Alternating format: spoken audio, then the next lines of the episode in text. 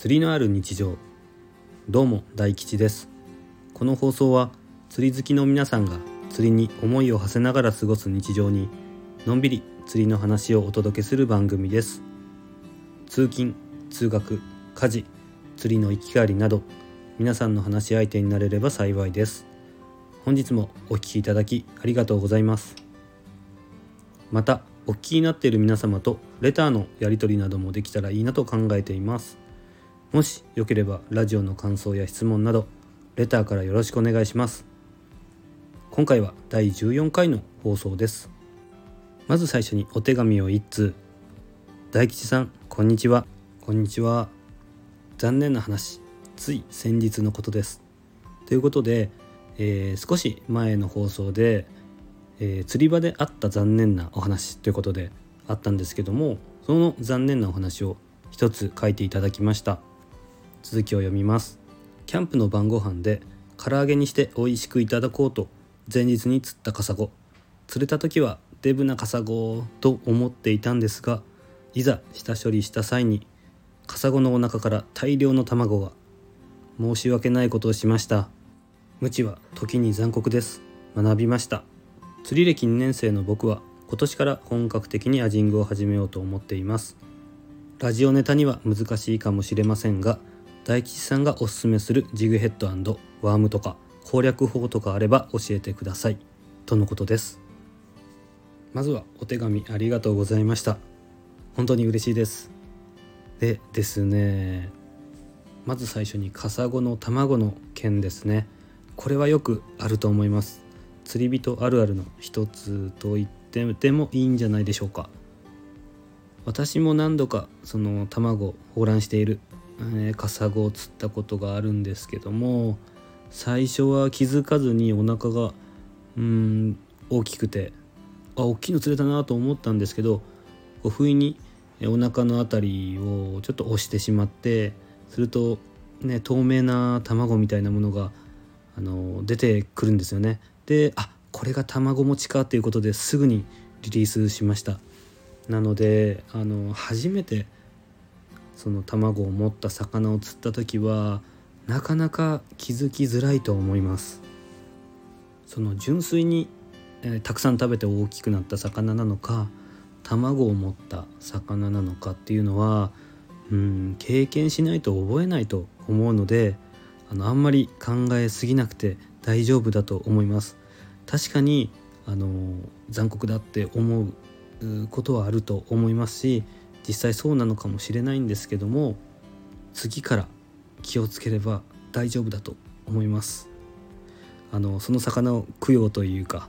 あのしっかり美味しく食べれば大丈夫なんじゃないでしょうか、えー、次に質問という形でいただいています。アジングにおすすめのジグヘッドワームあと釣り方ですねについてご質問いただきました。結論から言いますと私は絶対にこれこれしか使わないっていうようなあのジグヘッドワームがあるわけではなくて割といろいろ試しています。ちなみにあの今使っているジグヘッドとワームはえー、っと去年か一昨年だったと思うんですけどもあの釣り具のポイントさんの福袋で34というライトゲームに、うん、特化してるんですかね。アジングメインの、えー、釣りメーカーさんがあってで釣り具のポイントさんから毎年そこのメーカーの福袋が出ています、えー、私はですね割とそれを毎年買うようにしていてというのがですねあの25分の1だったかと思うんですけどあの当たりだとロットが結構すごい性能のいいロットがあの当たるということで25分の1これがその確率的に高いのか低いのかちょっとわからないんですけども福袋ということで楽しみながら買っています。でですねその福袋があのジグヘッドワームあとエステルですねラインと、えー、リーダーが入っています。であとステッカーですね。で当たりの場合はそのロットの当選券が入っているという中身ででお値段もちょっと毎年ちょっとずつ変わってるみたいなんですけど5,000円1万円、えー、と2万円とかっていう感じで何種類かあります。今年の販売が、えー、いつから始まるのかとかもう始まっているのかとかちょっと確認はしていないんですけどもえー、っとですね確か楽天でネット経由でも購入できたと思います。私は一度楽天経由で、えー、購入したと思います。でジグヘッドもですね確か 0.5g1g 1.3g、1.8g みたいな感じで刻みで、うん、何パックか入っているのとワームも夜用とか明るい時用とかっていう風に何パックか入っていたと思います。でそれをベースに、えー、自分の好きなジグヘッドを、えー、数種類別にですね釣り具屋さんで買ってで使っていて減ってきたら、えー、補充という感じで毎年ライトゲームはやっています。あとおすすめのアジング用のルアーとしては、えーと、クリアブルーというメーカーのアジクトですねアジクトシリーズを使っていますあれは、えーと、もともとアジ用でもちろん買ったんですけどもえっ、とですね横浜かどっかでシーバスゲームをやった時にそのアジクトだけにめちゃくちゃシーバスが反応する時があってで毎頭毎頭鈴木がシーバスが食ってくるんですよ。で針がねちっちゃいのでなかなかバラシが多かったんですけどもそれでも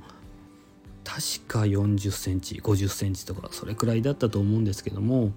そのサイズのシーバスが入れ食いでした。それから、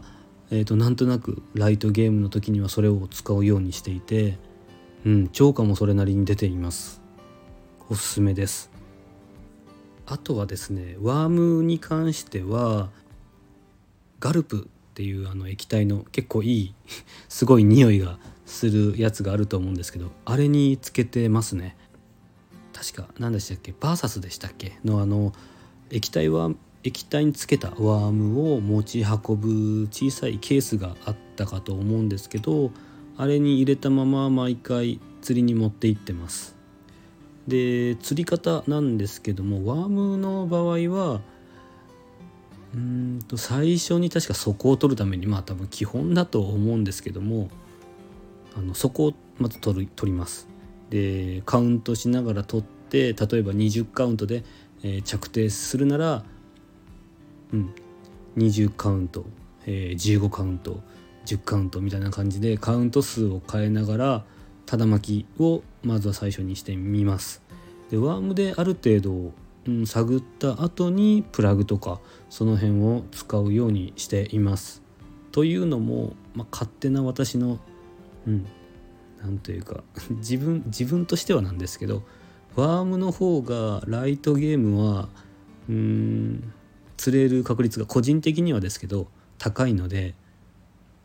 うん、ジグヘッドワームの組み合わせを最初に試すようにしていますえーと、誘い方はただ巻きが多いんですけどもただ巻きで反応がなかったらちょっとトゥイッチさせながら小刻みに、えー、誘ってそれでもダメだったらトゥイッチとただ巻きの組み合わせにしてみたりストップゴーをしてみたりあのプラグに変えてみたりっていうような感じで釣りしています。というので参考になりましたかね？なんか、うん、教科書通りなのかうん。